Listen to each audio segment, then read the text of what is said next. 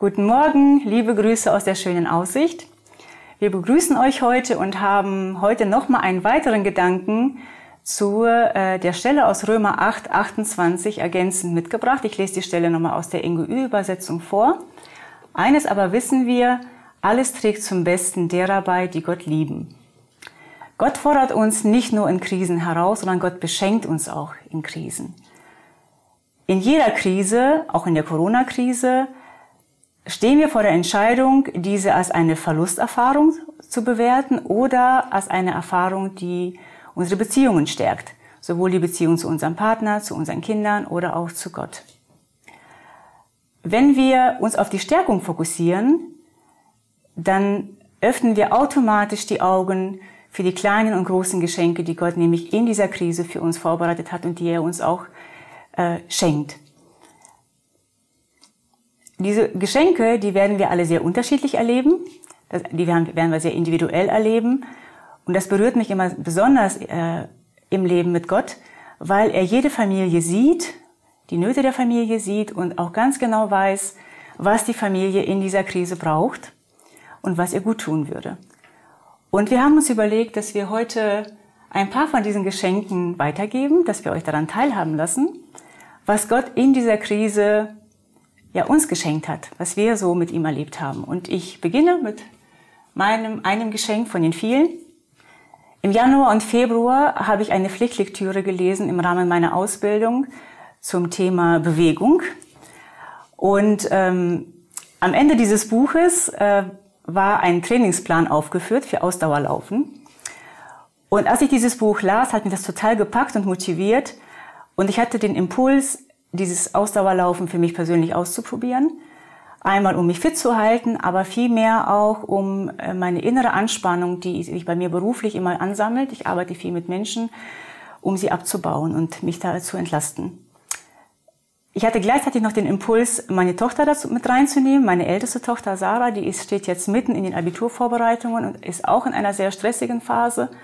Und ich hatte auch total die Lust, mit ihr eine Aktion zu machen und mit ihr gemeinsam was zu machen. Ich habe sie gefragt, sie hat ja gesagt und wir haben dann die letzten vier Wochen diesen Trainingsplan sehr treu und konsequent umgesetzt und äh, mit viel Erfolg. Uns geht es total gut. Wir fühlen uns fit, seelisch und körperlich und genießen aber auch die Zeit zu zweit.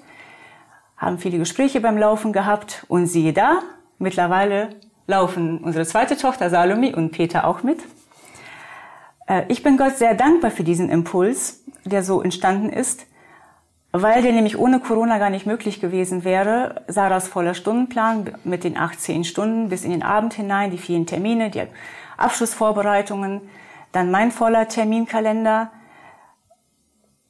Und durch die Corona-Zeit hatten wir so viel Zeit, dass wir diesen intensiven Trainingsplan umsetzen konnten und jetzt so weit sind, dass wir dieses Laufen in einen ganz normalen Alltag, in einen stressigen Alltag mit einbauen können. Ja. Also. Das war von mir.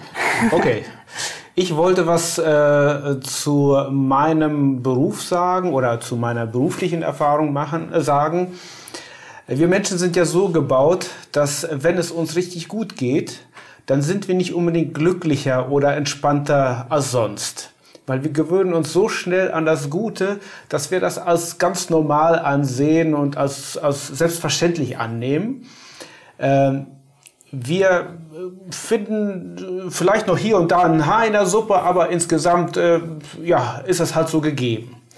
Äh, zudem werden wir auch selbstsicher und selbstständig und äh, haben alles schön im Griff und wir wissen gar nicht mehr so richtig, was das heißt, Gott zu vertrauen.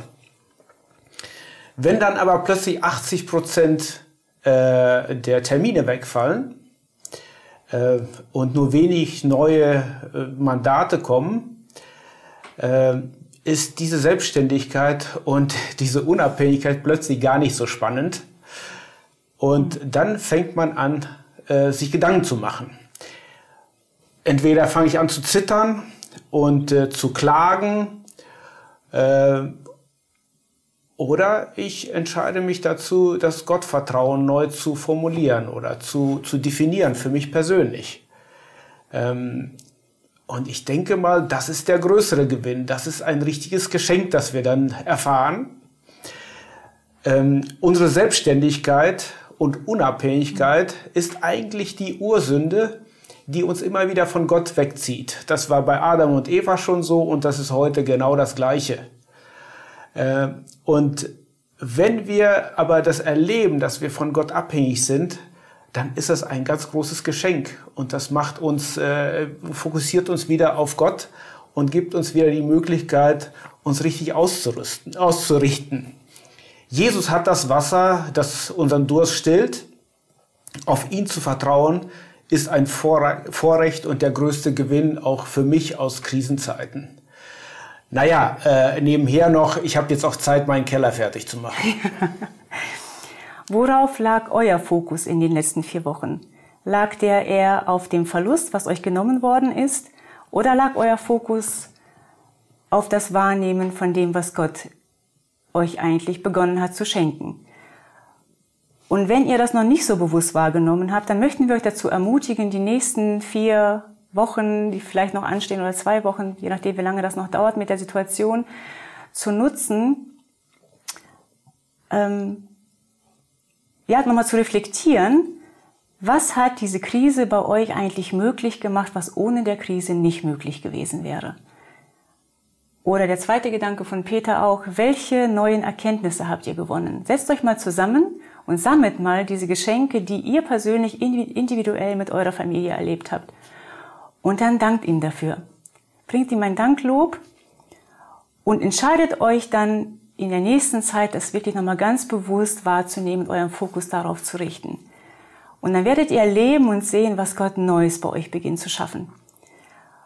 Und ähm, dann können wir wieder, diesmal leichter, Paulus zustimmen und sagen, ja, es dient uns alles zum Guten. Ja, und somit sagen wir wieder Tschüss und hoffentlich bis bald real.